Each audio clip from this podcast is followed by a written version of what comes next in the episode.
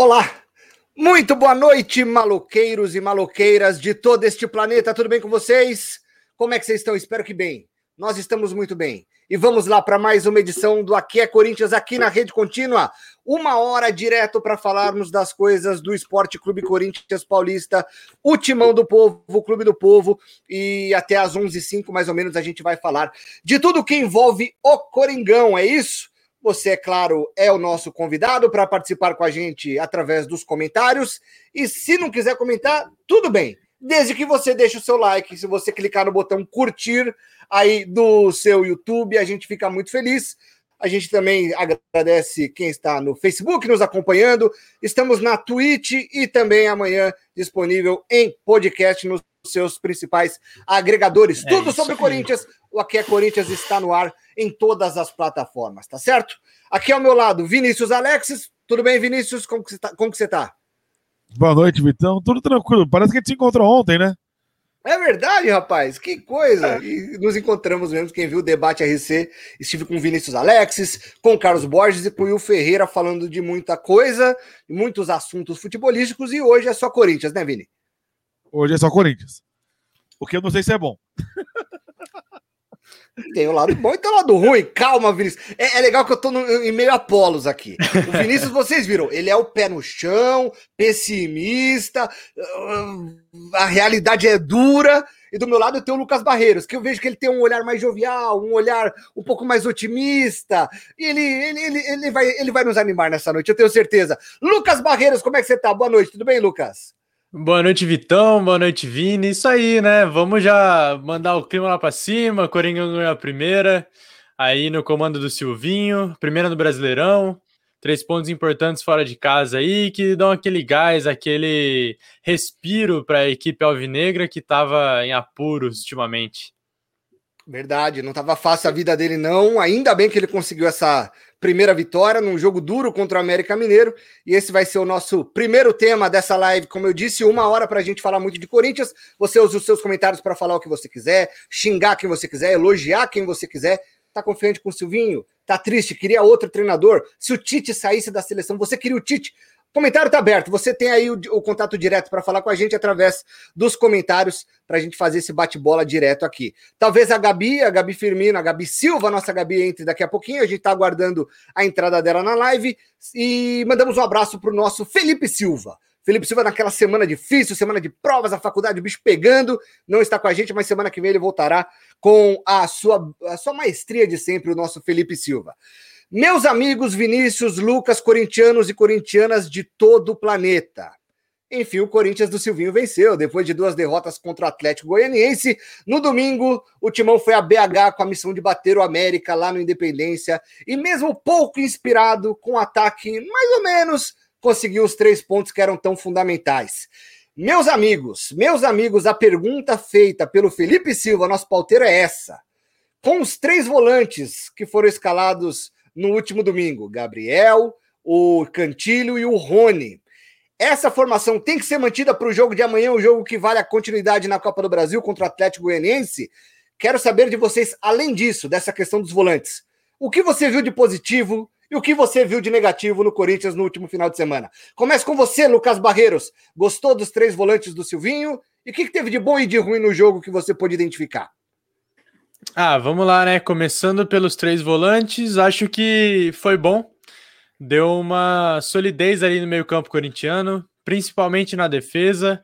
A defesa que vinha vivendo uma incerteza, não sabia se ia bem, se ia mal, se falhava.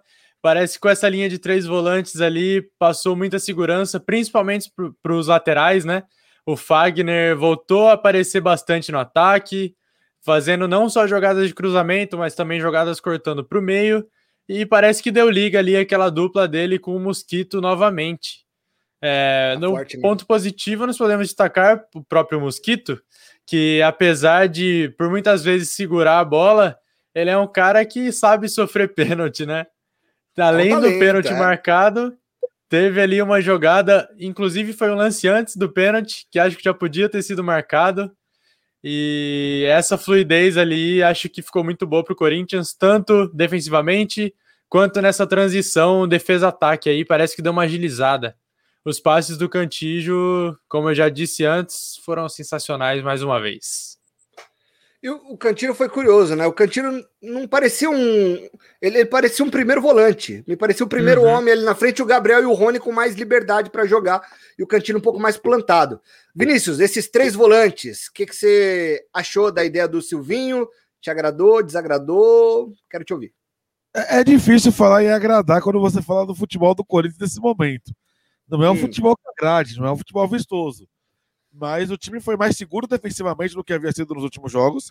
Isso é bacana, isso é positivo. Mas eu ainda acho que a solução para o Corinthians é voltar aos três zagueiros. Porque você dá liberdade, principalmente para o Fagner. A gente vai falar mais da Copa do Brasil. O Fagner não joga amanhã, isso é um problema muito sério. É. Acho que os três volantes não vão levar o Corinthians a fazer grandes jogos dentro de casa, por exemplo.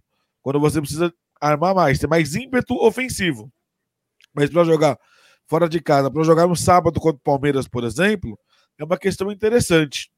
O Cantilho, é, desde chegar ao Corinthians, sempre se mostrou um cara com passe longo muito bom, com algumas virtudes, mas nunca marcou como um volante.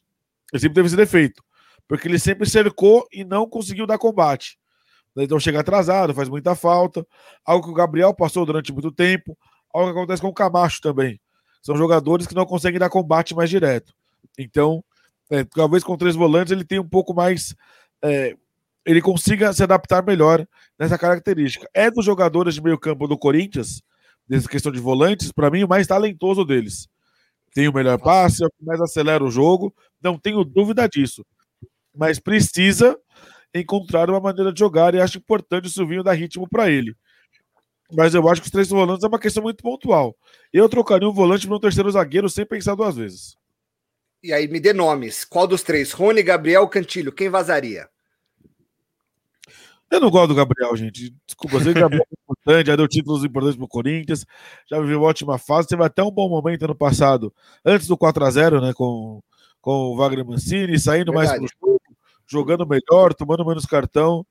Mas é, o futebol que eu gosto envolve jogadores que sabem jogar com a bola no pé que sabe o que fazer com a bola. O Gabriel, para mim, é a síntese do, do, volante que toca de lado. Então, no meu time não cabe. Por outro lado, contudo, porém, todavia, eu sei que o, o que eu gosto de futebol também não cabe nesse Corinthians. Uma questão de falta de qualidade técnica, por falta de recurso humano. Né? Então, talvez que o Corinthians precise nesse sítio hoje, o Gabriel seja um cara importante. E aí você sacrifica o menino Rony. E isso é uma outra coisa. Eu quero ver o Silvinho usando mais ou menos da base. Jogador mediano por jogador mediano, aposta na molecada. Bota a molecada para jogar, dá rodagem. É, são, pode virar jogadores importantes, pode desenvolver. É, a gente não sabe o potencial do Rony. A gente já sabe o potencial do Gabriel. Tem essa diferença. Ah, o Fábio Santos é importante que o Fábio Santos marca melhor que o Piton. Com três zagueiros, Isso. pode jogar o Piton. A gente não sabe onde o Piton pode chegar. A gente já sabe o que o Fábio Santos pode oferecer. E que não é muita coisa além de bater pênalti. Ah, ele, ele melhora um pouco. Ele bem protegido, ele melhora, pô. Então, numa linha, numa linha, mas com três zagueiros não serve. Porque não, ataca três zagueiros não. Esse é o ponto. Então você joga com uma linha de quatro para ter o Fábio Santos que o Fábio Santos bate pênalti. Não é porque com a boba ele te oferece muita coisa. Então, é, em algum momento, dentro das características, dentro da realidade, dentro do problema de elenco, o Corinthians vai ter que aprender a atacar. Senão não vai ganhar jogo. Né? Então, para mim, para o Corinthians poder atacar, o melhor é jogar com três zagueiros. Dá liberdade para o Fagner, você joga com o Piton, é, dá para jogar esse centroavante numa linha de três, porque os laterais fecham muito, eles vão ser por fundo cruzar. Então você consegue criar alternativas. E eu espero que o Silvinho consiga fazer isso.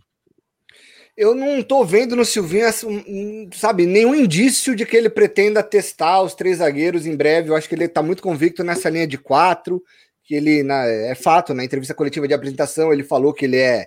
Ele tem conhecimento, é o, é o, estilo que ele mais gosta.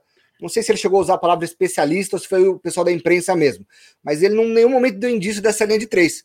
Mas acho que está na hora de testar também, porque a gente viu que ali tem algum potencial. A gente viu que o Wagner Mancini, que aquele esquema tinha alguma coisa para para dar mais. Eu vou chamar o Lucas, mas o Vinícius levantou a mão. Diga, Vini. O Silvio tem 14 jogos como técnico profissional. Não é possível que o cara do alto dos seus 14 jogos já vai vai cravar que não pode jogar com três zagueiros. Não tem Verdade. lógica, não tem sentido nenhum. E, e assim, né? É, é muito ruim quando o técnico acha que os jogadores têm que simplesmente se adaptar à ideia dele ponto final. Que não é ele que tem que montar um esquema de acordo com as peças que ele tem. Então, é, me preocupa quando eu ouço isso de um técnico tão jovem, que a gente entende que é promissor, que tira, é, se formou como treinador na Europa e tudo mais. Mas a questão de não, eu só jogo assim, ponto final. Para mim não faz o menor sentido. Também acho eu também acho. É, é, estranho essa convicção no sistema. Ele está em fase de testes, né? Eu acho que é, é, hora dele colocar jogador novo, colocar jogador velho, testar todo mundo e depois tirar as conclusões, mudar esquema. Mas me parece que ele está convicto nessa linha de quatro zagueiros. Lucas Barreiros, você, você mudaria o esquema? Vai, confia nesses quatro atrás que o Silvinho gosta? O que, que você pensa da tática do Corinthians? Então, Vitão, nesse começo, eu acho que a gente pode até usar essa expressão essa é mais uma escalação emergencial, né, do Corinthians. É como se fosse um auxílio emergencial que chegou para salvar a rapaziada. Pra... Esse aí é, é escalação emergencial. Porque tendo uma linha mais compacta, tendo os três volantes ali dando mais segurança, o Corinthians pode arriscar mais lá na frente e sabe que não vai estar tão exposto atrás. Então, para esses jogos dessa semana, que são jogos importantíssimos, como de amanhã contra o Atlético, e o derby de sábado, eu acho que mantém esse esquema, beleza. Mas claro que pode ir variando aí ao longo do Brasileirão. Inclusive a questão dos jovens que o Vini citou, tem alguns aí que não estão mais sendo relacionados, como é o próprio exemplo do Cauê, né? Já saiu a lista dos relacionados para amanhã e mais uma vez ele ficou de fora. Acredito que seja alguma opção do técnico, mas vamos ver, né? O que, que, que ele tá pensando, o que, que ele vai armar. Na própria entrevista coletiva dele, ele citou que poderia sim variar o esquema ali até de três zagueiros, mas em jogos pontuais. Então, quem sabe, vai contra o próprio Palmeiras, se o Palmeiras ainda tivesse jogando esse esquema, ele poderia espelhar, talvez contra o São Paulo. Então, tem que ver aí como que ele vai adaptar essa preferência pela formação com a linha de quatro com as peças que a gente tem, porque aliando tudo aí, mexendo bem, dá para fazer um bolo, né? Dá, dá, dá sim. Eu acho que muita gente fala que o elenco do Corinthians é ruim. Eu acho que você, ele, é, ele tá na média. Ele tá na média. O Vinícius acha que é ruim, né? Você acha que é ah. ruim. É, eu, eu, eu, acho que ele é um elenco não é absolutamente normal. Colocado. Assim, tá bom. Nessa circunstância, considerando tá o pessoal que a gente ainda não sabe o potencial final deles, como você mesmo citou, a gente tem que olhar com um olhar mais otimista. O Corinthians tem aí uns caras de qualidade, já com nome, e tem a molecada promissora. Então tem que ver a filosofia do técnico aliada aí com a empolgação, sei lá, eletricidade durante o jogo, para a gente ver a qualidade real do elenco todo do Corinthians, né? Ô Lucas, tem uma pergunta para te fazer. Você acabou de dizer a frase o Corinthians tem jogadores de nome e de qualidade. Quais jogadores de nome estão jogando bem? Ah, acho que o Fagner, Cássio são exemplos que a gente pode citar. O Fábio Santos, assim, quando precisa dele, ele vai bem. Foi no caso desse último jogo. Defensivamente, ele foi bem seguro. Fez o pênalti ali, que era uma dificuldade que o Corinthians tinha encontrado, né? Então, é apostar neles. É, é, é o que Mais tem. que isso não tem mesmo, né? Os outros experientes, o Luan, o, o, Luan, eu não achei que ele foi mal, eu achei que ele foi bem contra o América, Sim. mas sempre pouco pouco decisivo, sempre longe da área. Ele teve um, deu um chute a gol no primeiro tempo, mas eu achei que ele tecnicamente estava um pouco melhor, um pouco mais ágil. Acho que ele pode se encontrar, porque a gente sabe que ele tem técnica que está lá perdida no corpo dele, que uhum. em algum lugar tá. A gente já viu que ele tem, é dele. É, eu, eu acho, ainda acho que ele não tá na posição certa, ele vai se achar, acho que o Silvinho vai achar a posição dele, mas é o único jogador do Corinthians que pode mudar alguma coisa. É, além do Cauê, que não foi relacionado, outro jogador que eu imaginava que teria um, uma sequência no Corinthians e não teve é o Rodrigo Varanda, cara. O Rodrigo Sim. Varanda fez alguns jogos que eu vi aquele. Eu, esse moleque pode ser bem trabalhado. Oi? Fez gol no Palmeiras fez gol no, no, jogo do Palmeiras, naquele dilúvio em Itaquera, um gol bonito, de domínio e finalização boa, e ele sumiu. Ele parou de ser relacionado, não se ouve mais falar pega, do Varanda. O que pega com o Varanda é o extra-campo, né? Ele andou fazendo é, muita besteira. Furou é, aglomerando, é, é, sem máscara tal, aí complica, né? É, aí complica. Eles não se ajudam. Mas eu acho que no caso do Cauê eu entendo. O Cauê não tem porte físico para jogar no futebol profissional ainda. Isso, é muito claro, muito evidente. O Cauê é um cara que precisa ganhar um pouco de massa muscular, precisa começar a se adaptar no profissional, porque senão você queima o menino, né? Você bota para jogar uma, duas, três vezes, não mal consegue pegar na bola. Quando o zagueiro encosta, desarma fácil porque não consegue dominar a bola, não consegue fazer um pivô. Você vai queimando o moleque, né? E não pode. Então, eu, eu entendo o, o Cauê não jogar nesse momento, não ser relacionado, é, dar um pé atrás assim com ele, porque é um jogador de potencial, tem qualidade ali, mas precisa ser bem trabalhado para não queimar mesmo. É isso, muito jovem ainda, dá tempo para o menino que ele. Uns golzinhos eles fazem. Se a gente lembrar que o Corinthians revelou Bobô e virou uh, a Buda, uma pancada de jogador atacante ruim que fizeram os golzinhos dele com, com tempo, dando continuidade, eles podem uhum. render sim. É, além, claro, da vitória do Corinthians, que foi muito falada, do Corinthians ter feito um gol de pênalti, não ter sofrido gol, muita gente, muitos corintianos é, pegaram no pé da preleção do Silvinho. Eu não sei se vocês acompanharam ali, o Corinthians divulgou ontem os bastidores da vitória tal, aquele vídeo com os bastidores, que acontece antes do, e durante o jogo. É, e muita gente tá pegando no pé do Silvinho, que ele é um ator canastrão, que ele fala e abaixa a voz e faz assim. É, te incomoda, primeiro, te incomoda é, que esses vídeos sejam divulgados, Vinícius? Você acha que faz parte? Eu sou da, da. Eu tenho a opinião que eu acho que tinham que divulgar todos. Quando o time ganha, divulga. Quando empata, divulga. Quando perde, bicho, aí que divulga mesmo. Sabe? Cê, aquilo lá é feito para dar visualização mesmo, pô. E eu, bom, eu, eu achei esquisito. Eu, eu, acho que se eu tivesse na roda ali na oração antes do jogo e o Silvinho fala daquele jeito e eu tô ali, eu ficaria meio, putz, sabe, segurando o riso assim. Eu achei, eu achei meio forçado. Mas, enfim, eu quero te ouvir, Vinícius. Se você viu o vídeo da preeleição, você achou diferente ou, ou não, não te chamou atenção em nada? Cara, é, é, é, é, é, é, difícil saber quem é o Silvinho de verdade. A gente sabe muito pouco dele. Mas é, chama atenção, assim. Não, é, pouco comum. Mas, assim, a gente está muito acostumado com uma única maneira também de técnico. Né? Preleção de técnico vencedor é aquela que o técnico grita, que faz escarcel e bate no peito do jogador. Então, assim, a gente tem um, um, modelo meio que padrão de, de preleção, né? Qualquer coisa que foge um pouco disso é, chama atenção. Mas é, os outros vão dizer: o importante é que funcionou. E eu da sua é. Rodrigues divulga todos, assim. É, não é? Pô. Eu acho que sim. Eu acho que os clubes deveriam divulgar todos. Todo, todo clube devia fazer ali é, um documentário da temporada e divulgar o que acontece. E aí, se você faz um documentário da temporada como todo, você vai divulgar os momentos bons e ruins naturalmente, você não vai conseguir esconder. Porque todo mundo vai perceber, né? Você tá contando uma história que já aconteceu, todo mundo sabe o placar final do jogo. Então, de uma maneira ou de outra, você vai mostrar tudo de verdade, assim. Eu acho que seria muito mais interessante, até para a gente perceber que no final das contas, preleção é igual oração antes do jogo. Todo mundo faz, mas no final das contas não tem influência no placar em si. Não é porque seu time resolve Maria o Pai Nosso do jogo, o time vai ganhar. Porque todo é mundo reza, o time permanente empatado. Preleção, com gritaria, com gente batendo no peito, falando um monte, o técnico do, do 4 de julho também fez hoje antes do jogo contra o São Paulo. É verdade, isso eu quero ver. Os caras contrataram o Cartoloco, o Cartoloco tem o canal dele lá, que faz bastidores, fez os bastidores do Resende, e contrataram ele ontem para fazer os bastidores do 4 de julho. Eu quero ver muito esse vídeo. Como que os caras estão depois de um 9 a 1 Então, eu imagino. Imagina, 30 segundos de jogo você faz 1x0. Pô, êxtase. Meu Deus. É. Aí depois vem aquela. Aquilo, de água fria. Mas, eu... mas é legal desmistificar algumas coisas do futebol. Eu acho interessante o Corinthians chegou a publicar, o Corinthians produziu junto com a Globo, né, aquele um, um documentário, Acesso Total, que mostrou Sim. alguns bastidores muito interessantes. Quando o Corinthians perdeu de 4 a 0 para o Palmeiras lá no Allianz Parque, mostrou a cobrança no vestiário, o Gabriel se cobrando, o Cássio reclamando, pá.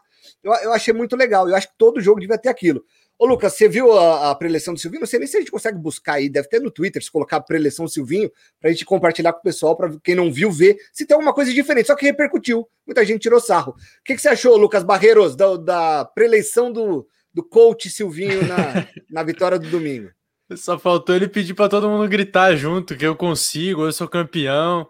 Mas é. aquela coisa, né? Se o cara quiser meter um teatro lá, tocar Viva la Vida do Coldplay, que nem o, o Pepe Guardiola fazia no tempo do Barcelona, pode fazer, é. contanto que ganha aí, gere resultado e, e, a rapaziada abraça a ideia, vai que vai.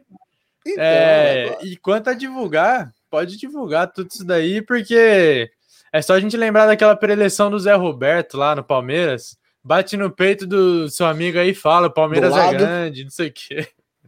É. Aí meteu o Ru. Ah, esses memes é assim que é bom, né? Viraliza, viraliza. Viraliza. Se ganha, beleza, deu certo. Aí o time já aproveita, faz publicidade em cima disso. Se perdeu, se vai, vão zoar, mas acontece, né? Um dia de cada Passa. vez.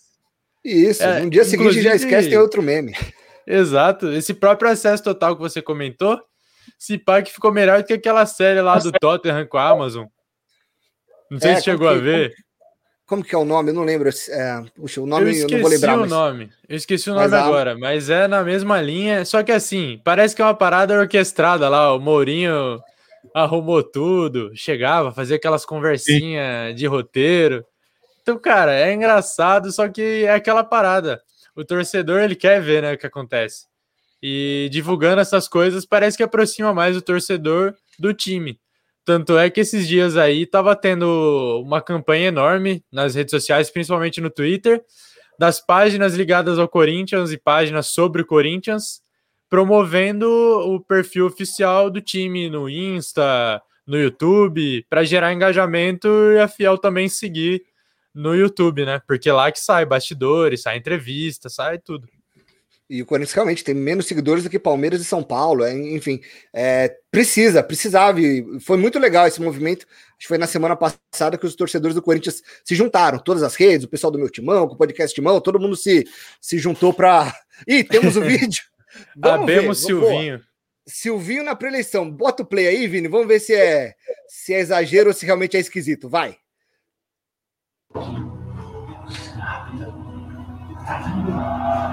Evita, atrapalha, ele já sabe, ajuda nós lá. É mais um detalhe, é mais um detalhe que eu estava esquecendo. Vamos construir a nossa, o nosso resultado. Somos nós todos juntos. Hoje em dia é mais fácil. Ah, ah, não, não foi tão ruim, vai. Vamos construir. Tem um sotaque castelhano ali. Dá uma pegada. É, não achei tão ruim, não achei tão ruim. Pode voltar, Vini. Você não achei tão constrangedor assim, velho. Ele, ele dá uma forçada, ele tem uma expressão, aumenta a voz, abaixa a voz. Deve ser alguma estratégia ali pra, pra motivar a galera, mas não achei que tão foi. O Vini achou constrangedor. De coach junto lá, pô. Deve ter feito, deve ter parece, feito. Parece um ator ruim. Parece o quê? Apresentação de um ator ruim. Parece, parece. Aqueles caras contemporâneos, tá ligado? Faz uma improvisação. Um luz, e sombra, e agora? não deu muito certo. Melhor, hein, Silvio? Treina um pouco no hotel aí, mas é, realmente não me empolgou muito, não. Mas valeu, deu certo, três pontos é o que importa. Vamos ah, para os caras gostaram, né? Eu acho que sim, ou não. Vai saber no grupo do jogador lá, os caras rachando, compartilhando o vídeo. Puta, o cara fez. É, já Azul. tem figurinha já dele, né? Certeza. Vamos pôr a fiel na tela, ó. O Pedro Antônio Buzelli fica por aí mesmo. Eu não sei qual é o contexto, mas está dado o recado do Pedro Antônio Buzelli. Wesley Michel, Silvinho fizeram igual ao América amanhã, nós ganha três, eu creio. A gente vai falar do jogo de amanhã. Eu acho que é muito otimismo achar que o Corinthians possa fazer três gols, hein, Wesley? Boa noite para você. Vamos ver, quem sabe, né? Futebol, tudo pode acontecer. Capitão São Paulino, SLV. O que significa SLV, meus é amigos? Salve. É um salve, pronto. Mandou um salve. Salve, capitão São Paulino. É uma palavra de cinco letras. Exatamente. É uma palavra de cinco letras. Vai ficar só três, pô. Tirou as vogais, pô. Olha o Léo da Fel com a gente aí. Grande Léo, cheguei. Valeu, Léo, tá com a gente. Andressa Barreiros Costa, boa noite. Seria bom demais termos o Tite de volta. Nem fala. Quando começou na semana passada esse o rumor... já tá dando mortal ali, ó. Ih, rapaz. Mas é, é o, o, no final de semana, né? Quando o André Rizek no domingo deu a notícia, falou: ó, o, o Caboclo continuando na CBF vai demitir o Tite na terça. Ele prometeu pro presidente que ia demitir. Cara, na hora eu fiquei aquele. Eu, eu fiquei, na, eu fiquei dividido. Eu falei, puta, coitado do Silvinho. Foda-se, é o Tite, velho. Pode chegar, Tite. Coitado do Silvinho, bota ele para treinar o Sub-23 lá, tira o Danilo, deixa o Silvinho lá no clube, mas traz o Tite não tem como, não teria como rejeitá-lo. Mas não sei se o Corinthians ia ter dinheiro e, infelizmente, quer dizer, felizmente o Caboclo foi afastado da CBF para que, que não vote nunca mais. Ai, Tite, o Vinícius não aceitaria de volta, não, né? Melhor Silvinho. Não, não sei se é melhor o Silvinho, só acho que o Tite é ultrapassado. O Lucas Eu aceitaria. Eu vou lá no né? aeroporto buscar o Tite, dar um abraço nele, paga um Starbucks, paga uma pizza. Vamos junto. Eu vou, eu vou com o Lucas. Eu, eu ajudo aí para rachar o Uber do, do homem. Ó, o Léo da Fiel, um abraço. Lucas Monstro aí, Lucas. Salve, Léozão. tropa aí. Um abraço. Sim, fecha a casinha e dá uma beliscada. Eu acho que vai ser isso mesmo, viu? É muito do que o Vinícius falou. Não é o ideal, mas é o que tem para hoje. Cantilho ficou encarregado da saída e cada volante de um lado ajudando os laterais e fechando no meio. Foi isso. O Rony mais pela direita, o Gabriel mais pela esquerda, os dois dando suporte para os nossos laterais. E, enfim, funcionou. Não fomos Dessa vez não fomos pressionados como fomos contra o Atlético. Fabiano Santos Oliveira nasceu em 82, nunca vi 9-1. Esse ano é especial. Meus amigos, 9 a 1 Foi um negócio de louco mesmo, São Paulo. Parabéns pro São Paulo, tá classificado para as oitavas da Copa do Brasil. A Edna da Silva Rodrigues, boa noite. Minha mãe tá com a gente. Boa noite. Beijo, Edna. Sempre bom ter você com a gente aqui. A Andressa Barreiros Costa diz: o melhor jogador do time atualmente é o Fagner. Deveria ter mais liberdade para jogar. Eu tô de acordo.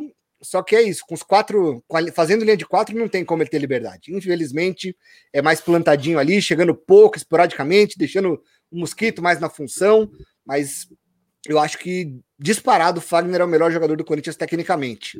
É, Fabiano Santos Oliveira, vocês corintianos acham que a espinha dorsal envelheceu? Fagner, Cássio, Gil e Jô. Então eu passo para você, Vini, porque há pouco você questionava o Lucas, quem dos jogadores com nome está jogando bem? E aí o, o Lucas citou Cássio, Fagner e o Fábio Santos.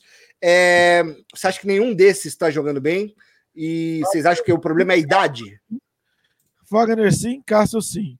O Fábio Santos, para mim, é um meio lateral. Porque ele já serve para marcar. Então ele só faz meia função de lateral. Quando uhum. é para marcar, não vai bem. Deixa uma contar. Costas, então não dá para contar muito no ataque. Gil, hoje é reserva, deveria ser reserva, né? Eu não sei como a dupla zaga do Corinthians não é Raul Gustavo e João Vitor. Não me desce. Jogou muito, João, hein? Cara, João jogou muito, bicho. Não consigo explicar o Gil titular com dois zagueiros. O Gil, pra mim, só serve é... pra na sobra dos três. Tem uma parada o... que o Silvinho. Silvinho comentou, acho que antes do primeiro jogo dele, que essa parada de colocar os moleques tal, ele ia dar uma segurada porque ele não queria queimar. Então, não sei se ele optou por colocar o Gil e um menino pro o Gil passar segurança pro menino. Não sei se essa foi o raciocínio dele, mas acho que tava bom o João Vitor e Raul ali. Então, eu, é que o parece que o Gil não passa confiança. Então, acho que seria mais eu, pela experiência no caso. Eu vejo o contrário. Eu acho que o erro do Raul, o Raul não jogou, não, na verdade não foi nem relacionado, ele teve um problema seríssimo na família dele. Sim. Infelizmente a esposa dele perdeu um bebê que ela estava esperando, uma, triste, uma tragédia, uma tristeza. É, mas o erro dele contra o Atlético Goianiense, ele vai tentar um chute da intermediária, a bola escapa, contra-ataque, sai o segundo gol do Atlético. Eu acho que contribui muito para a saída dele do time. É um lance de absoluta inexperiência. E fazer o quê? Ele é novo mesmo, ele é inexperiente. Ele vai fazer erro, vai cometer erros que a inexperiência o, o obriga a tê-lo. Eu só, só acho que é, tecnicamente ele e o João Vitor fazem a dupla principal, a dupla ideal. E, enfim, eu acho até que o Bruno Mendes na, na fila estaria na frente do Gil. E o Gemerson em condição também. Acho que tecnicamente o, hoje. Em que condições? De acordo, estou de acordo. Não é verdade. É, mas enfim, vamos ver. O Raul acho que volta. O Raul tá relacionado? Eu não vi os relacionados hoje. Sim. Se o Raul tá, tá. Então vamos ver tá se amanhã, o que, que acontece amanhã. Porque tecnicamente eu acho que ele tá, tá acima do Gil. Mais mensagens aí, Vini, vamos descendo? Quem mais tem aí com a gente? Fabiano Santos Oliveira, Joey Hernandes, para mim, tem semelhanças e jogadores em atividade. É, é, eu acho que sim, viu? Eu acho que sim. É muito, Hernandes eu ainda achava. Tem, né? Os dois ganham um baita salário, baita salário que os dois ganham e nenhum dos dois está entregando nada para os seus times. É, o Fabiano Santos Oliveira falou que prefere ver lives que mais. Se aproveita, né? Se aproveita. Deve ter lá a live do, do Tirone com o Arnaldo Ribeiro. Os caras devem estar tá falando de São Paulo.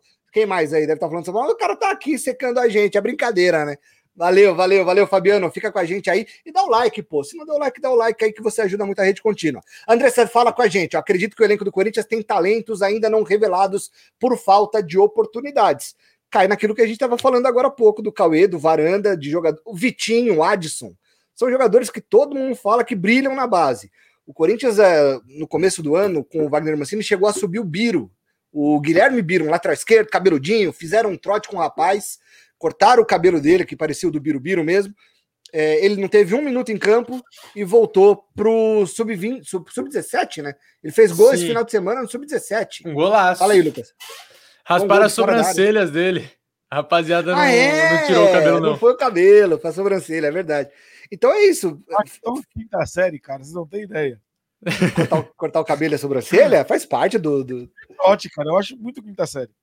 Ah, ah. faz parte. A molecada gosta, pô. O cara vai ter história para contar para sempre. Mas é isso, esse momento do Corinthians. Que... Diga aí, Vini, diga lá. Tá. Quando eu fui jogar no Sub-20 lá em Ferraz de Vasconcelos, eu fui hum. Morar no principal. E eu era o único sub-20 que morava no alojamento. Vieram me dar trote, arrumei briga e não tomei trote. Primeiro dia na faculdade. Foram fazer trote na faculdade, também não aceitei. Comigo não. Não gosto. Que isso? Achou o grupo, velho. Também nunca fiz trote. Ganhou respeito nos caras. Ganhou respeito? Os caras deviam meter o pau em você pelas costas, aquele mala do Vinícius. Nada. Cara. Os caras saíam é. pra jogar e me levava junto. Aí sim. Eu na, na, faculdade eu deixei, bicho. Cortaram meu cabelo, pintaram minha cara, roubaram minha roupa. Uma beleza, foi uma maravilha. Ah, na facu lá só fizeram a, a só pintura a só e já era. É isso aí. Sem, cortar, cortar cabelo é sacanagem, é sacanagem. Não... não mas, é, mas, é mas vai lá. Entre cortar o cabelo e a sobrancelha, Lucas Barreiros, o que, que você deixaria? Ah, vai o cabelo, né? Vai o cabelo? Vai o cabelo. E aí, Vini? Cabelo ou sobrancelha? Nenhum dos dois. Né? Nenhum dos dois. Já ia recusar o trote dos caras. O que eu quiser cortar. Só o que você deixar. Meu corpo, minhas regras. Vamos ah, lá, Fabiano Santos Oliveira. Rival só vê live quando o time tá ruim. É verdade. Se a gente tivesse bombando, líder, ganhar, se tivesse ganho do Atlético Goianiense por 2x0, você não tava aqui. Pô, o Eduardo ele... Oliver. Meteu 9x1 no, re... no retrô, não. Meteu 9x1 no 4 de julho e tá aqui, pô. Seu time tá bem. Então, é, exatamente. De qualquer forma, a gente agradece aí a, a audiência. A sua audiência, e os comentários. secadores. Pô, é maravilhoso.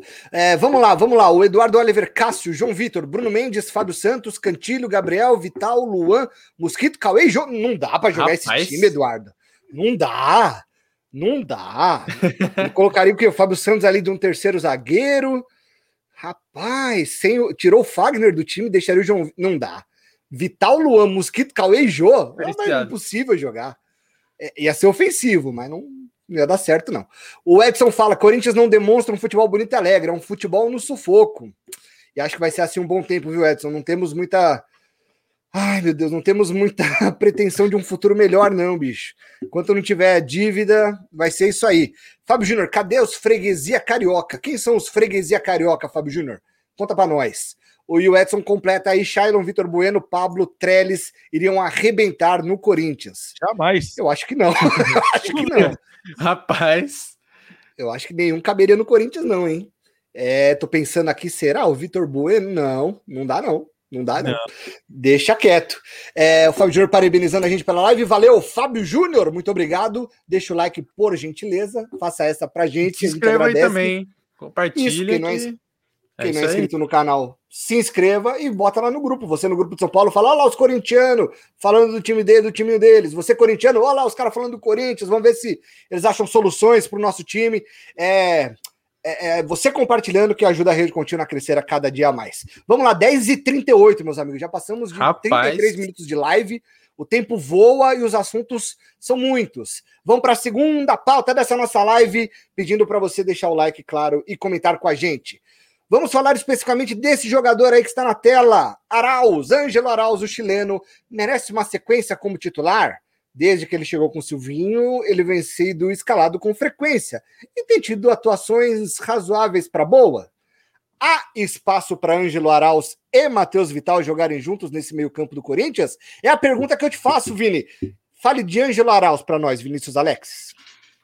Acho que entre Ângelo Arauz e Matheus Vital, eu fico com o Vital eu não consigo imaginar um Corinthians com Luan, Arauz e Vital. Vai faltar alguma coisa. Vai é. ficar estranho. Até. Vai, não vai, não, dificilmente vai dar liga com um time com os três. E apesar de tudo, eu ainda acho que o Luan tem mais qualidade técnica. Então, entre Luan e Arauz, eu fico com o Luan. Então, no meu Corinthians ideal hoje, mesmo sem centroavante, o Arauz seria reserva. Por uma questão de encaixe, simplesmente. Assim, eu acho que não dá. Mas é interessante essa coisa para o chileno. Tá aí há algum tempo. Já passaram vários técnicos, hora joga, hora não joga. Fica um tempão sem ser relacionado, de repente aparece um time titular de novo. Oscila muito, né? Mas yeah. o meu time ideal hoje, eu acho que eu ficaria com Luan e Vital. E o, o Arauz ficaria no banco. Eu acho, eu tô contigo completa, completamente de acordo. Eu acho que ele também é outro jogador que tem potencial, é muito novo, acho que não mostrou 50% do, do potencial que ele tem, mas ainda falta. Falta um pouco de objetividade, de ser decisivo. Ele jogou aberto na esquerda é, e ele participou pouco do jogo. Eu vi ele mais ajudando na defesa com, sei lá, fazendo, fechando o setor do Fábio Santos e do Gabriel, do que sendo habilidoso e veloz da forma que a gente viu o Mosquito com o Fagner na direita. Então eu sinto um pouco mais, eu, eu, eu, sinto falta dessa profundidade que ele não dá, ele não dá. O drible dele não é grande coisa, mas ele tem, ele tem alguma coisa para lapidar. Quero te ouvir sobre Ângelo Arauz, Lucas Barreiro. O que, que você acha do chileno? Gosta, não gosta? Acha que ele tem que ter sequência? Cara, eu gosto dele sim. É, aquela sequência que ele conseguiu encaixar, aquela pequena sequência que ele conseguiu encaixar no Brasileirão passado, que ele fez gol, acho, no Atlético Mineiro, deu assistência no jogo seguinte, parecia que foi pro banco. Ali ele parece que deu uma amostra grátis ali do potencial dele. Só que assim, ele, eu acredito que, como você mesmo citou, não seja um jogador que dê profundidade para a equipe.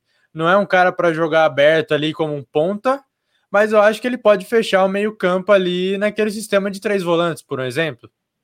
Se fosse um volante mais recuado com dois mais abertos na frente, acho que ele podia fazer essa situação e aí encaixaria ele ali na transição defesa-ataque e na frente o Vital e o Luan já mais como meias armadores, meias ofensivos. E uma estatística legal que eu trouxe aqui é que apenas 15 dias de trabalho, o Silvinho já relacionou, já utilizou, já colocou ele para jogar mais vezes do que o Fábio Carilli na temporada de 2019 inteira. Olha só. Então é um. É, a gente vê aí que o Silvinho realmente acredita no potencial dele, né? Caramba, bicho, essa me pegou, hein? Essa notícia me pegou porque não é possível que em três jogos você utilize o cara mais do que um outro treinador em uma temporada. É coisa de doido mesmo.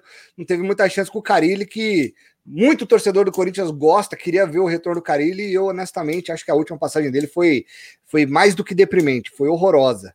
é, é a gente falou do Arauz e hoje também é aniversário do Javier Mascherano, um outro meio-campista estrangeiro que jogou no Corinthians em 2005, 2006, está fazendo 37 anos, ele já se aposentou e como jogava a bola o Mascherano, meu Deus do céu, que meio-campista. E eu fui, jogava muito. E eu fui na estreia dele, no, fui no Morumbi, no Corinthians 3, Palmeiras 1, que o Rosinei acabou com o jogo. Enfim, era a estreia do Gamarra no Palmeiras, a estreia do Mascherano no Corinthians. O Corinthians ganhou de 3 a 1 no Morumbi, naquela campanha que daria o Campeonato Brasileiro para o Timão em 2005. Grande Javier Mascherano tá dado os parabéns. Quer acrescentar algo sobre o Arauz, Vinícius, ou podemos mudar de assunto? Podemos mudar de assunto, só deixar um comentáriozinho aqui para você ler manda surtadinha melhorzinha. Gosto muito das lives de vocês. Parabéns. Um beijo para surtadinha valeu. melhorzinha. Valeu, valeu, surtadinha melhorzinha. Eu gostei do nick dela, porque são adjetivos. Ela mesma se considera surtadinha melhorzinha. Ou é o nome dela? O surtadinha, teu nome não é surtadinha no RG, não, né, surtadinha? Pelo amor de Deus. Mas valeu, obrigado pela moral, pelas nossas lives. Segue lá o jogo do Brasil na eliminatória. Está ganhando de 1 a 0 em cima do Paraguai lá no Defensores Del Chaco. A Argentina tá vai... mais a Colômbia mesmo? Empatou? Eu não faço ideia, tava 2 a 0 é, eu vi que eles tomaram o gol do Borja, parece. Tomaram o gol é. do Borja nos 49. É isso aí. E aos 51, o. Ah, não, na verdade o Borja foi o último, né?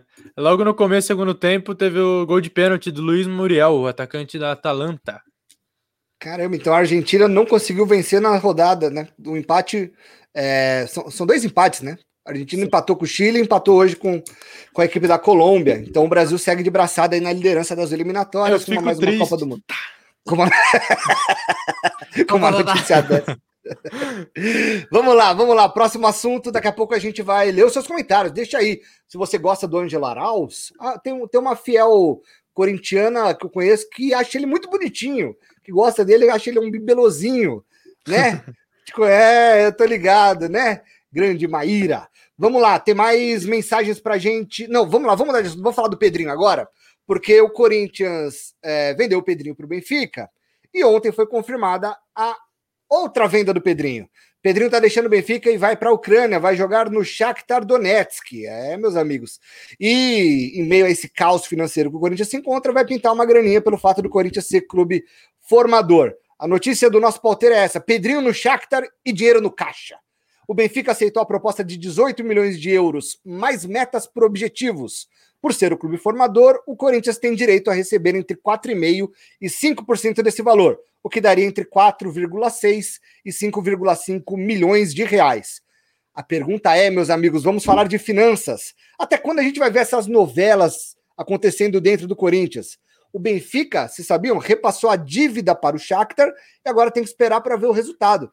Porque o Benfica não pagou tudo para o Corinthians. Vocês lembram que teve um embrólio, o Will Dantas, o empresário do Pedrinho, falava, reclamou, mas ele recebeu a parte dele. O Corinthians teve que pegar um, um, um, um crédito com um banco, utilizando a minuta do contrato da venda. Enfim, e a dívida que está em aberta foi repassada para o Shakhtar. Tem prazo, Vinícius Alexis, para a gente ver esse caos financeiro do Corinthians se acabar? Ou, ou vai ser assim por muito tempo, hein? O Corinthians, para mim, tem dois caminhos a seguir. O primeiro caminho é: vamos aguentar a pressão, vamos aguentar a crítica dos torcedores e vamos continuar deixando a torneira fechada e tentando regularizar as dívidas, ou você vai para o plano B, que é o futuro a Deus pertence. Que aí você abre a torneira, aí você gasta o que você não tem, e amanhã o clube que se o próximo presidente que se vire, ou você mesmo acaba criando problema. A questão é as gestões de futebol na qual o Duílio participou como diretor de futebol foram todas torneiras abertas. O Corinthians é torneira aberta desde que o Andrés assumiu lá atrás. O Duílio sempre foi do grupo do Andrés, o Duílio foi diretor na última gestão, já tinha sido diretor antes, né, nesses últimos anos de renovação e transparência, né, que, que é o nome da, da chapa é, campeã do Corinthians, nas últimas eleições todas. E, então, sempre, o Corinthians nunca teve um momento de hostilidade com os times bons ou ruins. O time de 18, o time de 19 foram times campeões paulistas, mas que eram times ruins, foram todos com torneira aberta. Todo contratando, gastando muito dinheiro e contratando muito mal. Hum. É. Eu, eu, sempre lembro disso. Quem dá o, o, o, tri é, é, o gol do Wagner Love, né? Que é um passe do Sornoso. O Wagner Love não fica muito tempo no Corinthians e nem o Sornoso. E, e nenhum dos dois foi barato, né? Ah, mas traz de graça. É, mas traz pagando alto salário, traz pagando empresário. Tem um monte de negociatas, né? E esse é um outro problema do Corinthians, para mim, Vitor Rodrigues, até mais grave. As negociatas, o que está por trás de certa contratação, o que está por trás do salário de certos jogadores. Então, você tem coisas muito sérias para resolver no Corinthians. Se a diretoria continuar se mostrando séria ou bastante para continuar disposta a resolver esse tipo de problema, 2022 pode ser um ano muito mais promissor. Vale lembrar que o Corinthians tem receitas muito altas e isso ajuda. Então, tem receita de televisão, tem receita de patrocínio. Então, o Corinthians tem valores vultuosos a receber de modo geral. Mas, se não arrumar caso, os problemas vão persistir e vão piorar. O Corinthians, aparentemente, parou de cavar o buraco. Uhum. Agora precisa começar a reestruturar para começar a construir uma base um pouco mais sólida. Se tudo der certo, ano que vem pode ser melhor. Otimista, hein? Vinícius Alex otimista, falando de ano eu que vem. Eu acho que vai chover. Pode preparar e fecha a janela que o Vinícius deu um comentário com certo otimismo. Eu, honestamente, eu não vejo nenhum futuro é, até o final desse mandato do, do. Eu não vejo nem, nenhuma maneira do Corinthians se, se recuperar financeiramente, a não ser que consiga vender jogadores, mas aí acontece isso que aconteceu com o Pedrinho, o dinheiro não entra, tem que pedir empréstimo, aí daqui a pouco você vai estar tendo que pagar para receber o dinheiro do Pedrinho, então é, precisa, é vender bem, né? precisa vender bem, porque o Corinthians, se tem uma coisa que não sabe fazer, é vender bem seus jogadores, né? O Corinthians é especialista em vender mal. Fazer negócio. A venda, a venda do próprio Pedrinho parecia ser uma coisa boa, né? Um dinheiro bom. Aí daqui a pouco, para poder receber, tinha que reduzir 2 milhões. Olha que beleza. É e não recebeu. É isso. E aí a gente vai lembrar de casos terríveis, a contratação do Matheus da Vox, você paga uma grana Nossa. pro, para o Guarani, para o Fernando Garcia, que é o empresário dele. Ele não tem muita oportunidade, até teve algumas, fez um gol importante contra o Inter, aí some do time, tá lá no Guarani com o Corinthians pagando salário integral. De novo. Eu vi hoje, eu vi hoje, acho que no meu timão, né, uma matéria falando que o Corinthians tinha uma dívida com a Dilson, a Dilson Batista, que foi zagueiro do Corinthians, campeão mundial em 2000. Tinha uma uhum. dívida com ele, o tempo passou, passaram-se 20 anos e hoje a dívida é de 5 milhões de reais. E tiveram que penhorar um dos ônibus do Corinthians, lá do Parque São Jorge, para. Quantos é, anos? A dívida é de 20 anos. A dívida é desde quando ele era jogador em 2000. A dívida é do Alib. Do, do Alibi, da época do Alibi. Passou do Alibi, André Sanches duas vezes, Roberto Andrade, Mário Gobi, do Ilho, e agora parece que vai acertar, um, vai entrar num acordo, mas a dívida que era disso virou 5 milhões de reais. Então, é, esse é o Corinthians. Mas quero te ouvir, Lucas Barreiros. Você acha que o Corinthians vai ter um futuro melhor financeiramente a curto, médio, longo prazo ou nunca mais? Quero te ouvir, Lucas. Sendo meio otimista, um médio prazo hum. aí seria uma, uma realidade boa para o Corinthians, assim, querendo acreditar cegamente como torcedor. O que, que, é médio prazo? Vai. Um médio ano prazo, também? Uns dois anos. Dois anos. Uns dois anos. Eu acredito que sim. Porque, ó, Corinthians não fez loucura essa temporada, não trouxe nenhum Zé Ruela pagando valor absurdo por enquanto, né? É, é, perigoso falar, vai que a gente fala isso. Amanhã o Corinthians é contratou o reserva da Ponte Preta pagando 30 milhões no cara. Pode, pode acontecer. Então, é, é duvidoso, né? E assim, parece que essa dívida com o Will estava parcelada em três vezes. Pagou a primeira parcela, aí ano que vem mais uma, em 2023 a última, que é os 30% lá, porque o Corinthians detinha 70% do Pedrinho só, e os 30% do empresário. E assim. E, diga, não, completa pode aí. completar. Não, eu queria é, ir além e falar do futuro do Pedrinho. Eu acho que o ah, Pedrinho, sim. com essa transferência, eu acho que ele dá um, dá um passo atrás na carreira. Mesmo sendo reserva do Benfica, ah, então, agora eu mesmo fiquei em dúvida agora. Será que ele reserva no Benfica? Tem mais projeção na Europa do que titular no Shakhtar? Não é... foi duas vezes do Real Madrid na, na última Champions? Foi. É, foi, então. Foi. Com o Dentinho jogando muito. Com o Dentinho jogando muito. Então, foi, assim, agora já não. Jesus só fez desgraça na temporada, né? Foi. Uhum. Foi mesmo. Sem contar que ele queimou o Pedrinho também, né? Logo Sim. que chegou, já deu uma entrevista lá, tipo, dando a entender que ele não queria que contratasse ele, que tinha muito jogador melhor que ele. Então o jogador já fica felizaço, né, para jogar. É. Ele... O Jorge Jesus falou, ele falou mal do Pedrinho aqui no Brasil. Eu lembro é, dele, então. técnico do Flamengo, falando do Corinthians, e ele falando, tentando elogiar o Pedrinho, ele conseguiu criticar o Pedrinho. Não, ele tem certa habilidade, mas é muito franzino e não tem é, força para jogar em alto nível. Deu uma declaração para tentar elogiar e criticou o Pedrinho. Então já tinha coisa de, de, de antes. E aí não teve muita oportunidade. O Will Dantas falou para o Flávio Prado, né? O Flávio Prado até falou na Jovem Pan hoje que o, o Will Dantas está pistola e o Pedrinho está pistola com o Jorge Jesus, porque muitas vezes o Jorge Jesus, na sacanagem, colocava o Pedrinho faltando 30 segundos. 30 Sim. segundos. E aí, depois, é, acabou a temporada e o Jorge Jesus falou: não, dei muitas oportunidades para o Pedrinho. E é verdade, parece que do, na temporada inteira ele entrou em 30 jogos. Somados os 30 jogos, não dá 90 minutos. Não dá 90 minutos que ele teve de oportunidade. Foram mas é o que diz o 11 o como titular, se eu não me engano. 11 como titular? Ah, então passou. Então tem que dar, pô. Não é possível que ele saiu. É. Não, aí tem que dar. E aí teve então... um gol que foi no amistoso. Então, tá, tinha alguma coisa. E acho que tem uma mística. É, que envolve o brasileiro e o Shakhtar Donetsk, né? Há muito tempo já você tem sempre é um time que tem sempre muitos brasileiros, os brasileiros jogam bem lá, né? Se você adaptar ao frio da Ucrânia, você tem chance de, de ter algum sucesso. A questão é se adaptar ao frio, isso é o problema. Ah, assim, adaptar, pô. Eu vi uma notícia hoje. Não, pode completar.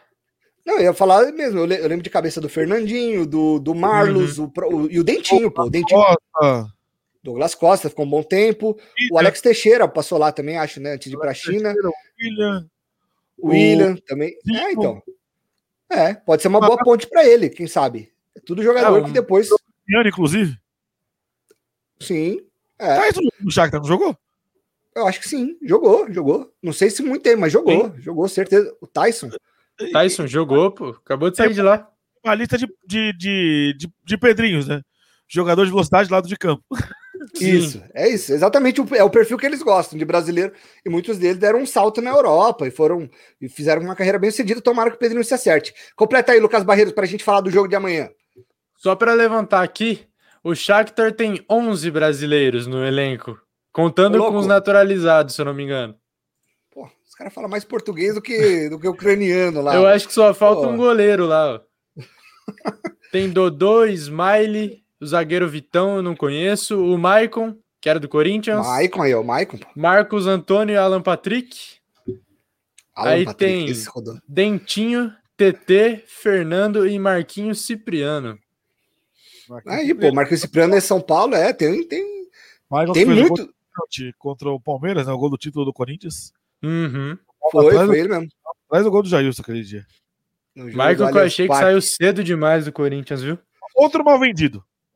Outro mal vendido. Um Vendeu volante e completo. barato. Que, e verdade. E ainda não foi revendido, né? E, e- e Uhum. o cara tá na seleção olímpica. E O que, Tá. Aquilo foi quando? 2018 foi o Campeonato Paulista, que ele faz gol de pênalti. Ele, ele joga 2017 inteiro como titular no time do Carilli. E ele tá na seleção olímpica. Faz cinco anos que ele era titular do Corinthians e ele tá na seleção olímpica. Coisa de doido. Como é jovem o Michael e o Malcolm também, que jogou bem hoje no, no, no amistoso do Brasil contra. Foi a Sérvia ou foi a Rússia? Agora eu nem, sei. Contra a Sérvia. 3 a 0 com dois de Outro ex-Corinthians. né? Então, Dois tudo jogador revelado no Corinthians aí em pouco tempo e dois gols do Pedro. É, pra gente falar do jogo de amanhã, tem mensagem ainda pra gente pôr na tela, Vini? Ou posso ir direto?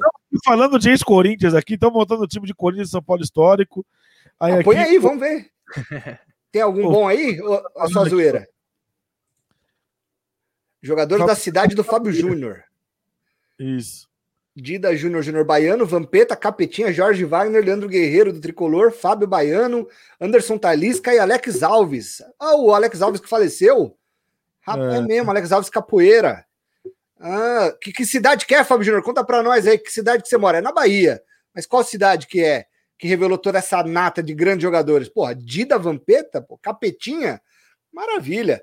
O Júnior falou que os argentinos se lascaram e de fato se lascaram. Esse empate com a Colômbia não estava nos planos depois de abrir 2 a 0 O que mais? Tem mais alguma aí ou podemos seguir? Copa do Brasil, oitavas de final, Corinthians. Se Deus quiser, Eduardo Oliver. Mas olha, De- Deus precisava trabalhar amanhã para dar uma força para nós, porque precisamos de uma, de uma virada que seria histórica, porque afinal o Corinthians perdeu na semana passada por 2 a 0 para o Atlético Goianiense, é, jogando na Neoquímica Arena, jogando mal Feira de Santana, grande Feira de Santana. Tem uma porrada de time lá de o Fluminense de Feira. Quem mais? Quais são os times de Feira de Santana? Conta pra gente aí, Fábio Júnior. Tem o Bahia de Feira também. Muito bom, muito bom. É, mas é isso. O Corinthians, depois de perder por 2 a 0 na semana passada, precisa de, uma, de um milagre, de uma epopeia, enfim. Precisa vencer o jogo por 2 a 0 para levar para os pênaltis, ou 3 a 1 ou 4 a 2 vencendo por dois gols de diferença.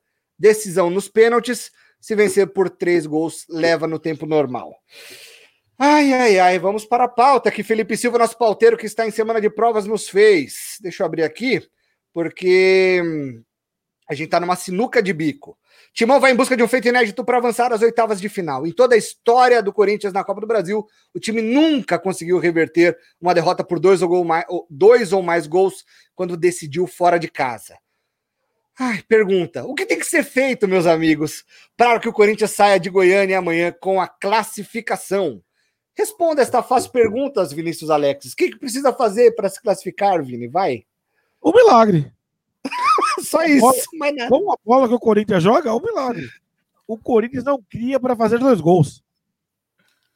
O Corinthians precisa criar como não tem criado e converter chances como não tem convertido.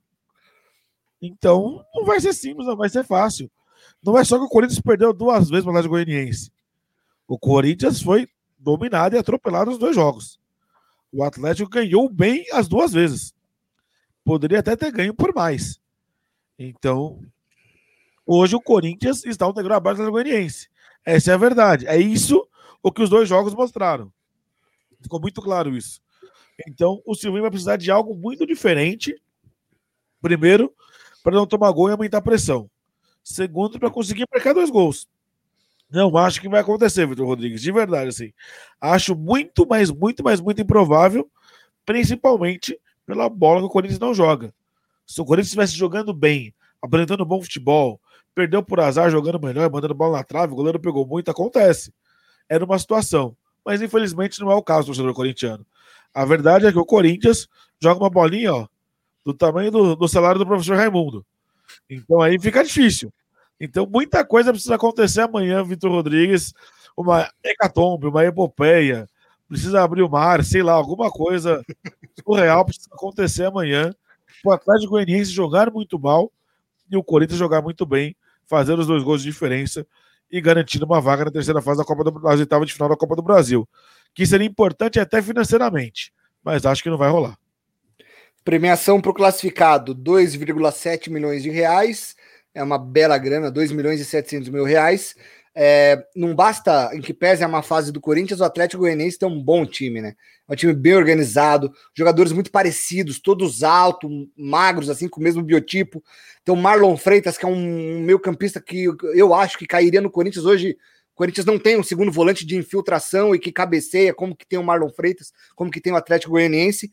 O Zé Roberto é um bom centroavante, bom centroavante, estava no Novo Horizontino aí até pouco tempo atrás. Estava é, no Mirassol, aquele Mirassol catado que eliminou o São Paulo no Morumbi. São Paulo. Fez gol no São Paulo, Zé Roberto, e o Atlético Goianiense teve a visão do mercado, tá lá fazendo o gol, e ele foi o responsável pela expulsão do Fagner. Foram, ele deu um tapa no Fagner, um, um, um antebraçada, e hum. o uhum. Fagner ficou pé da vida, depois deu uma pegada e foi expulso no segundo tempo, que eu acho que nem foi falta. Vocês acharam que foi falta para expulsão? Não, o não. segundo lance do Fagner? Não, né? Nem também falta achei que não foi. foi. Também acho, não tive a impressão de falta também. E, bom, enfim. É, e o Zé Roberto conseguiu mexer no, no psicológico do Fagner, cavando a expulsão do lateral direito do Corinthians. E o Fernando Miguel, o goleiro Fernando Miguel, que a torcida do Vasco odeia, que não pegava nada no Vasco, também decidiu que que fecha o gol. Tudo bem que no pênalti lá que o Matheus Vital perdeu, ele, ele foi bem no pênalti, mas o rebote o Matheus Vital não pode perder de jeito nenhum aquele gol. Nossa. Ele tinha que fazer o gol de qualquer maneira. Mas Lucas Barreiros, mediante este cenário, o que, que você acha que vai acontecer amanhã, Lucas? Me conte. Cara, é como você bem citou. Se já não bastasse o fato do Corinthians jogar mal, tá sem o Fagner, ainda tem que somar o fator Atlético Goianiense tá jogando muito. No sábado, os caras acabaram com o São Paulo também, né? Dominaram é. uh, o tricolor, se eu não me engano. O São Paulo teve poucas chances e o Atlético chegou bem duas vezes e guardou. Assim, a organização do time do Atlético é algo que impressiona. Uh, eu acho que tá acabando aquela parada de ter seis equipes qualificadas no Brasileirão e acaba por aí. Vai ficar a briga ali e o resto já sabe que vai ficar abaixo do décimo. Equipes como o Atlético Goianiense, o Bahia, o Ceará, os caras cresceram demais ultimamente. Organizaram o time, estão com times competitivos, além de organizados. É uma coisa que o Corinthians não tem atualmente, né? Então, assim, vai ter que ser na base da esperança, da fé, do. O Silvinho faz o teatro dele, bota música, sei lá, cara. Vai ter que fazer alguma coisa aí e assim, na minha opinião, mantém essa, essa linha de três volantes aí. Vai ter que proteger a zaga o máximo possível e lá na frente bota a rapaziada para correr. Então, é o mesmo time do jogo contra o América e na, no lugar do Fagner, o João Vitor, ou, ou, o, João, o Bruno Mendes, é isso? Olha, talvez poderia encaixar aí esse trio de Luan, Arauz e Vital. Não deixaria Eu... o Vital no banco. A vida na lateral direita. Ramiro, Bruno, Mendes. Bruno Mendes. Ramiro. Para atacar? Ramiro. Ramiro. É, sim. Ramiro. Meu Deus. Jogava e aí teria que ser um piton ali na lateral esquerda para atacar mais. O Santos, porque se você tiver dois com dois laterais que atacam com uma linha de quatro, você vai tomar gol de contra-ataque igual tomando na Copa do Brasil. Não se fizer o gol, reflita. Mas, mas, Vai resolver. eu, eu acho que ele vai jogar com o mesmo time que jogou contra o América e o Bruno Mendes no lugar do Fagner. Eu acho que a única mudança, ele vai repetir o esquema que foi.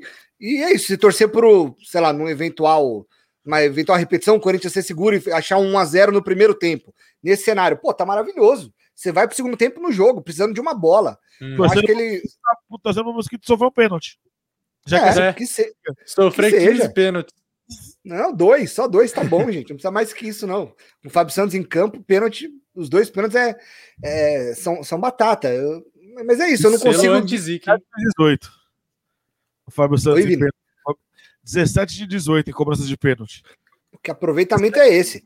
O Galo, 17 de 18 no Corinthians. Ele perdeu pênalti nos dois clubes. O único pênalti que ele perdeu no Corinthians e no Galo foi contra o Fluminense. Olha lá, coincidência da bexiga. É, não, o, o, a gente tem que ser justo. Teve um tempo no futebol brasileiro que só o Henrique Dourado fazia gol de pênalti. Ele Nossa, tinha um jeitinho é dele de bater, fazia gol de pênalti o tempo inteiro. Agora, meu amigo, o Gabigol, o, o Neymar perdeu, né? Mas depois fez contra o Equador. O Reinaldo do São Paulo. perdeu na última rodada do Campeonato Francês também. Perdeu, é verdade. Também uhum. naquele mesmo esquema. Deu aquela paradinha, bateu com a bola vagando assim e saiu à, à esquerda do gol. É, mas Neymar, Gabigol, Fábio Santos, Reinaldo e Edenilson, o que esses caras estão batendo pênalti é sacanagem. Os caras batem pênalti de olho fechado, é coisa linda, velho. Coisa linda. E é isso, torcer para que, se for para os pênaltis, o, o Cássio tenha uma grande noite de novo, aniversariante do domingo, mas tem que ser muito otimista mesmo. Fala aí, Vini. É, lembrando, a gente falou da situação do Fagner, não tem VAR na Copa do Brasil. Que não absurdo, tem VAR né? na terceira fase da Copa do Brasil por uma escolha da CBF. A CBF tem 12 milhões de reais para oferecer para uma funcionária não falar que sofreu assédio do seu chefe. Mas não tem dinheiro para colocar VAR na terceira fase da Copa do Brasil. A Federação Paulista de Futebol, que tem muito menos dinheiro do que a CBF, teve VAR desde a primeira rodada do Campeonato Paulista, que não vale nada. A Copa do Brasil é muito mais importante, vale muito mais para os clubes, é, é, é, é organizada pela CBF, que é muito mais rica do que a Federação Paulista, e não tem VAR. E o pior, os clubes aceitam. Já disse e vou dizer de novo: clubes não são vítimas da CBF. Clubes são coniventes. Aliás, o Corinthians tem time de futebol feminino, o Corinthians tem o Twitter de futebol feminino, o Corinthians faz campanha de futebol feminino. Alguém viu nota do Corinthians para repudiar o presidente da CBF? Não, ninguém falou Algum nada. clube soltou algum não. posicionamento? O São Paulo falou que porque o Caboclo é conselheiro vitalício. Só o São Paulo. De resto, mas, mas por ninguém falou é nada. É, e, e, uma outra coisa importante: é, a Mastercard é patrocinadora da Comembol e anunciou hoje que não vai fazer campanha durante a Copa América. Então a Mastercard não quer associar a marca dela à Copa América no Brasil. Acho que isso quer dizer alguma coisa, né? É, coisa boa não é. Mas é isso, faço das palavras do Vini a minha, porque a Série A2 do Paulistão, na fase final, teve VAR. O São Bernardo foi, é, se classificou para a final num jogo com VAR sendo utilizado. Então, é, é, isso. E a gente vê a Copa do Brasil, erros absurdos no jogo do São Paulo contra o 4 de julho, e gols legais que foram é, invalidados e vice-versa, gols ilegais que foram validados, uma várzea. E é isso. E talvez o VAR pudesse corrigir a, a marcação da semana passada e o Fagner jogasse amanhã. Mas é, é mais um lamento para a gente meio essa bagunça que é a CBF. Temos as últimas mensagens para a gente ir embora, Vini, que já passou uma hora e dois de live. Era uma hora, mas a gente já está nos acréscimos. V vamos ver o que o povo está falando aí para fechar. O que, que, a galera está falando? O Fábio Júnior dizendo que futebol hoje é marcação e correria, toque, acabou os dribles. Fato venéreo. Verdade, quase ninguém dribla hoje. Tava vendo um vídeo dos melhores momentos da carreira do Ronaldo. Um absurdo que o Ronaldo fazia gol driblando goleiro. Hum. Hoje eu fui lembrar qual foi o último gol do Corinthians que o Corinthians fez driblando goleiro. Não tem mais, não tem, tá. Acabou. Ninguém rápido bastante para ser lançado. Não tem nem centroavante com essa característica mais hoje, é difícil, né? É, mas tá todo mundo plantado. Acho que o Pedro vira e mexe faz uns golzinhos assim de driblando goleiro, porque ele consegue achar. São Paulo no passado também no Morumbi, né? No 6x1. Fez, fez, fez. Mas é, é, raríssimo, e é isso. Ninguém dribla mais, tá? É, é isso. E a gente fica nesse futebol físico, duro, e os talentos se esvaem. Doriva é igual ao Diniz. O Doriva é o auxiliar do Silvinho ali. Também ajuda bastante. O, o, vídeo do bastidor mostra ele conversando com os jogadores antes do jogo. O Fábio Júnior dizendo: gostei da live, respeito total, papo saudável, show. Vou divulgar aqui nos grupos. Fábio Júnior. Valeu, mano. Sem palavras, mano. Um Valeu. Um abraço pra você para todo mundo aí de Feira de Santana. E o Eduardo Oliver completa agora sim, escalando o time para amanhã. Vamos ver se melhorou, ó. Cássio, João Vitor, Bruno Mendes, Fábio Santos. Uma linha de três. Cantilho, Gabriel, Vital, Luan e Mosquito e Jô. É esse time que ele quer pro jogo de amanhã. Falta Eu um. ainda acho. Não, tá certo, pô. Tem 10. Tem... Cássio, os três zagueiros: João Vitor, Bruno Mendes e Fábio Santos. Quatro. Aí cinco no meio: Cantilho, Gabriel, Vital, Luan e Mosquito. O Jô é verdade, faltou um, bicho. É zagueiro. o Eduardo Esse tá aí... tão confiante. Ele Uma deixou a escolha da casa. Deixou a escolha da casa. Quem que vocês colocariam aí? Ah, eu, mais um zagueiro, é. Mais um zagueiro. Teria que ser o Raul. Aí dá para jogar. Cássio, Bruno Mendes, João Vitor, Raul, Fábio Santos, Cantilho, Gabriel. Ele tirou o Rony para colocar o Vital, Luan Mosquito e botou o Jô aí. É... Botou o Jô também. Enfim, não acho que o Silvinho fará isso, mas valeu Ô, pela sugestão, Eduardo Oliver. Fala aí, Lucas. Essa canetinha aí é homenagem ao Silvinho? Por quê? Ele Essa mexendo a mão, caneta aí.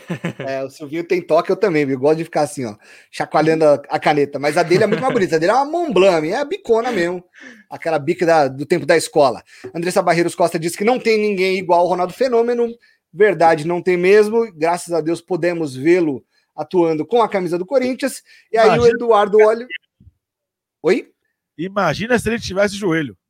Nossa. Imagina, se tivesse uns 8 quilos a menos, nossa, ele ia deitar e rolar. E deitou e rolou. Por seis meses aqui no Brasil, primeiro semestre de 2009, ninguém jogou mais bola do que o Ronaldo aqui no país, não. É, tem a última mensagem do Eduardo Oliver para a gente fechar. Acho que ele refez a escalação. Ah, não. Deixa É o eu ver. time.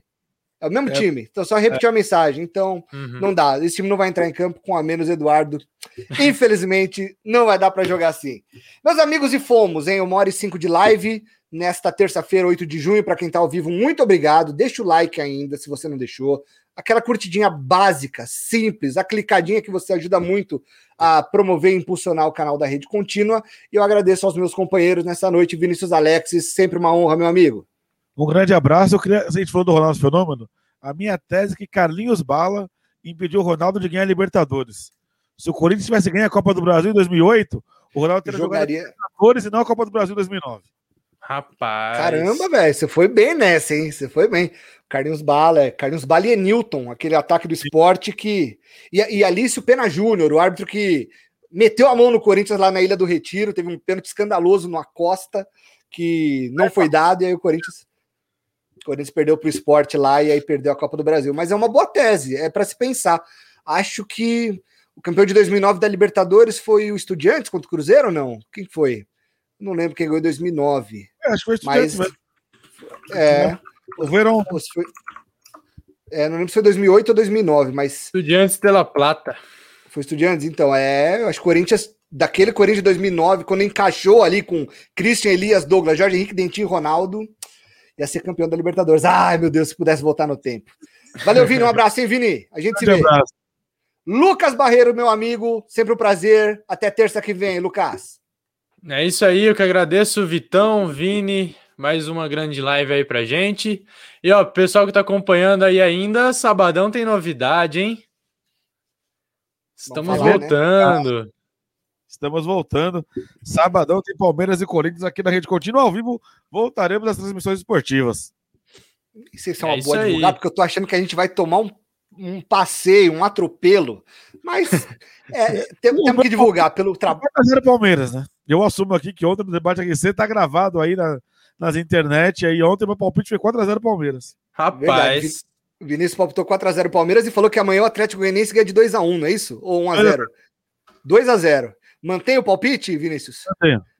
E quanto que vai ser o jogo amanhã, Lucas Barreiros? rapaz, sendo otimista. Vai, otimista. Ó, eu vou ajudar todo mundo que tá em casa, vai todo mundo, vai todo mundo dormir feliz, ó. Rapaziada vai dormir iludida. Vai acordar Vai. amanhã, vai dar bicuda na porta, vai falar: não, hoje tem Corinthians, botar a camisa, pendurar Manda. a bandeira. Vai ser 2 a 0 Corinthians com gol no último minuto. Vai pros Boa, pênaltis, tá? Cássio vai pegar o pênaltis? último. Boa, moleque, é nóis. Aí sim, aí sim. É isso, Lucas.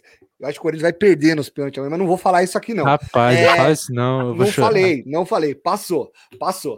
Valeu, Vini, valeu, Lucas, valeu você que esteve com a gente durante essa uma hora e pouquinho. O Vladimir Filho respeita os times do Nordeste da Série A, vocês viram. Porra, Domênico Gato. Exatamente. Tor- torcedor do Palmeiras aqui do programa Estádio 97, da Energia 97, meteu o pau no futebol do Nordeste. Falou que o futebol do Nordeste é um lixo, que a Copa do Nordeste é uma porcaria. Puta, sem noção nenhuma, lamentável. A gente O cara que fez o comentário racista do Marinho, não foi? foi, mas aí foi o, o Benedetti, que era torcedor do Santos. É. Cara, É. Mas é o estádio 97, ninguém ali é jornalista, os caras são torcedores, eles falam essas aberrações mesmo. Aqui na Rede Contínua a gente respeita muito o time Nordeste, reconhece a Exatamente. força de Fortaleza, Ceará, Esporte, Bahia e todos os times da região. É, repudiamos o que o Domênico Gato disse ontem no estádio 97. Boa lembrança, Vladimir Filho.